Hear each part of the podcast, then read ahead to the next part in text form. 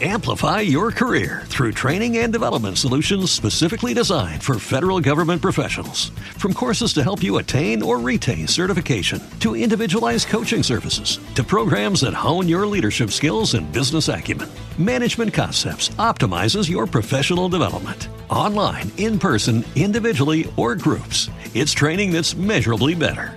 Learn more at managementconcepts.com. That's managementconcepts.com. Este podcast forma parte de Evox Originals. Disfruta de este avance.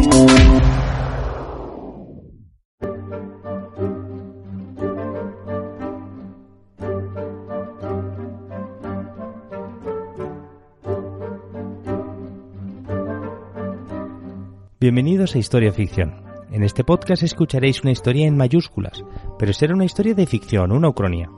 Esta vez volvemos a la saga sobre la Tercera Guerra Mundial y hoy vamos a colocar el foco en Venezuela, que será el primer país latinoamericano afectado por este supuesto conflicto global en el futuro. A ver, en principio tenía pensado sintetizar los acontecimientos de Latinoamérica en un solo capítulo para esta saga de la Tercera Guerra Mundial, pero resulta que al final me ha sido imposible. Y es que Latinoamérica me va a ocupar tres episodios, que van a ser este primero sobre Venezuela, y después eh, uno que será sobre una gran guerra en el sur protagonizada por Brasil, Argentina y varios de sus vecinos. Y ya el último episodio de Latinoamérica lo voy a centrar en México y lo enlazaré directamente con Estados Unidos, con la elección presidencial que se dará en Estados Unidos en noviembre de 2032 y ya con el hilo principal de la historia donde lo habíamos dejado, en la primavera de 2033 con el tsunami nuclear de Hawái y después de que ocurra lo que ocurrió en Xinjiang. En fin, os pido paciencia para saber lo que ocurrió en Xinjiang y ver cómo se resuelve esta guerra, pero es que creo que el escenario latinoamericano es especialmente interesante y no podemos perdernos la posibilidad de imaginar, pues eso, un escenario de guerra abierta a lo largo del continente. Y eso es lo que vamos a explorar en los próximos eh, capítulos de esta Tercera Guerra Mundial. En cuanto a esta ucronía concreta, está escrita en la primavera de 2020 y proyecta un escenario futuro, en esta historia que vais a escuchar se habrá producido una enorme crisis económica mundial a partir del crack económico de 2026. Y este desplome económico desencadenará pues una serie de acontecimientos que llevarán a una guerra abierta entre los Estados Unidos y China allá por octubre de 2029. Este episodio de Historia Ficción es el décimo capítulo de la saga sobre la Tercera Guerra Mundial y podéis escucharlo aisladamente, porque tiene cierto sentido por sí solo, pero vais a sufrir spoilers de lo que ha ocurrido en episodios anteriores y además os perderéis pues una rica historia con muchos detalles sobre la sociedad futura, sobre hipótesis sobre cómo podrían ser las guerras venideras pues en un futuro próximo. Y a estas alturas de la historia sí que ya es recomendable que empecéis por capítulos más atrás. Antes de empezar este episodio, quiero aclarar que se trata de un relato de ficción y que la acción que discurre en este futuro paralelo pues se produce con una cierta suspensión de la realidad y no debemos esperar que cada personaje haga exactamente lo que asumimos que haría en la realidad, sino que todo está alterado para que encaje en un marco lógico pero dentro de esta realidad alternativa. En fin, como suelo recordar en cada programa, os contaré una historia articulada en torno a hechos reales, aunque reconstruida como una narración de ficción. Voy a mezclar elementos verídicos con licencias creativas y siempre trataré de que la historia sea verosímil. El propósito de esta fantasía es divertirme, y lo haré imaginando una historia que podría ser. Este podcast es fruto de la imaginación de su creador, David Rico, y espero que disfrutéis del juego.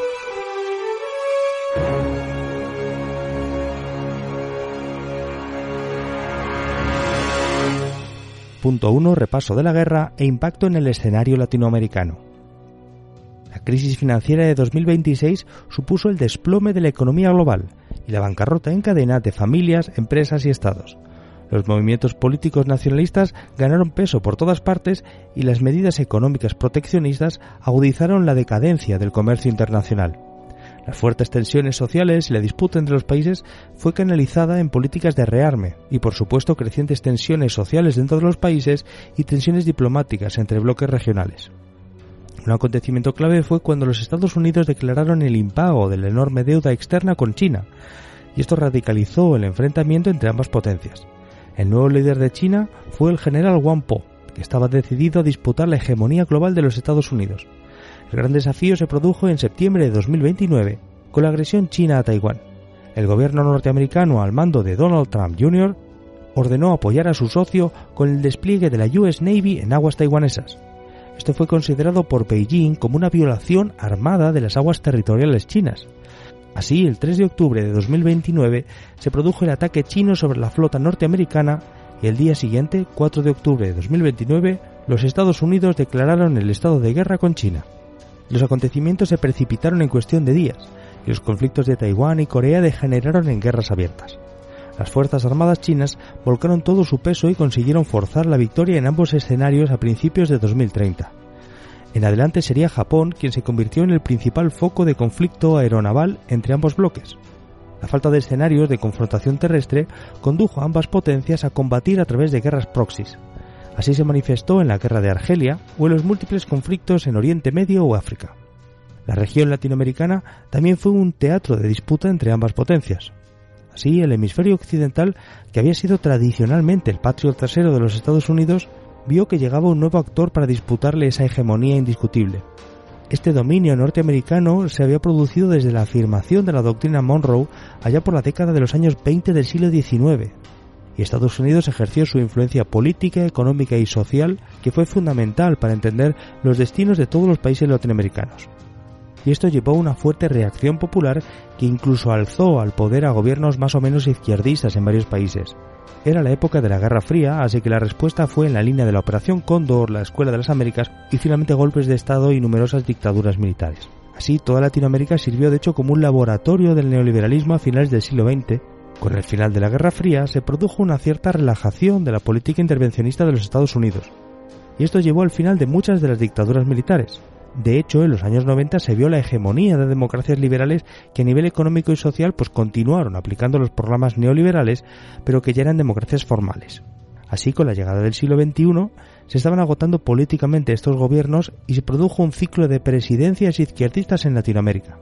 Los Estados Unidos se encontraban en la situación posterior al 11 de septiembre y estaban embarcados en múltiples guerras contra el terrorismo, principalmente en Afganistán e Irak, los nuevos gobiernos izquierdistas consiguieron una cierta estabilidad y consiguieron mejorar las condiciones de vida de una parte importante de la población y sacarla incluso de la pobreza.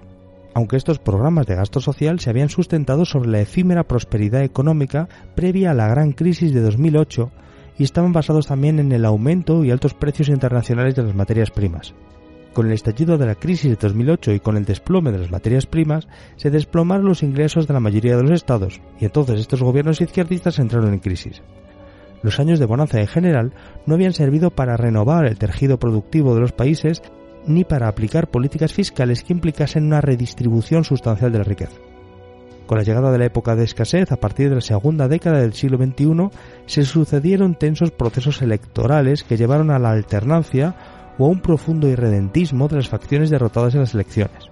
La tensión política crecía en toda Latinoamérica y en paralelo el Departamento de Estado de los Estados Unidos volvió su atención sobre la región con el propósito de reafirmar su hegemonía regional, toda vez que lo peor de las guerras de Irak y Afganistán ya había pasado. Así en Latinoamérica volvieron a constatarse golpes de Estado que fueron exitosos en algunos casos como Honduras, Paraguay o Bolivia. También hubo golpes de Estado fracasados y aun en otros países se dieron otras formas de conflicto como por ejemplo el lawfare que destacó en Brasil o en Ecuador y esta es una guerra judicial con sus matices que veremos más adelante que sirvió para derribar o neutralizar a líderes incómodos para élites locales o para el establishment de Washington en general. Las administraciones de Obama y de Trump volvieron a intervenir abiertamente en la región latinoamericana. Para cuando llegó la crisis de 2026, la población estaba notablemente... ¿Te está gustando lo que escuchas? Este podcast forma parte de Evox Originals y puedes escucharlo completo y gratis desde la aplicación de Evox. Instálala desde tu store y suscríbete a él para no perderte ningún episodio. Amplify your career through training and development solutions specifically designed for federal government professionals. From courses to help you attain or retain certification, to individualized coaching services, to programs that hone your leadership skills and business acumen, Management Concepts optimizes your professional development. Online, in person, individually, or groups, it's training that's measurably better. Learn more at managementconcepts.com. That's managementconcepts.com.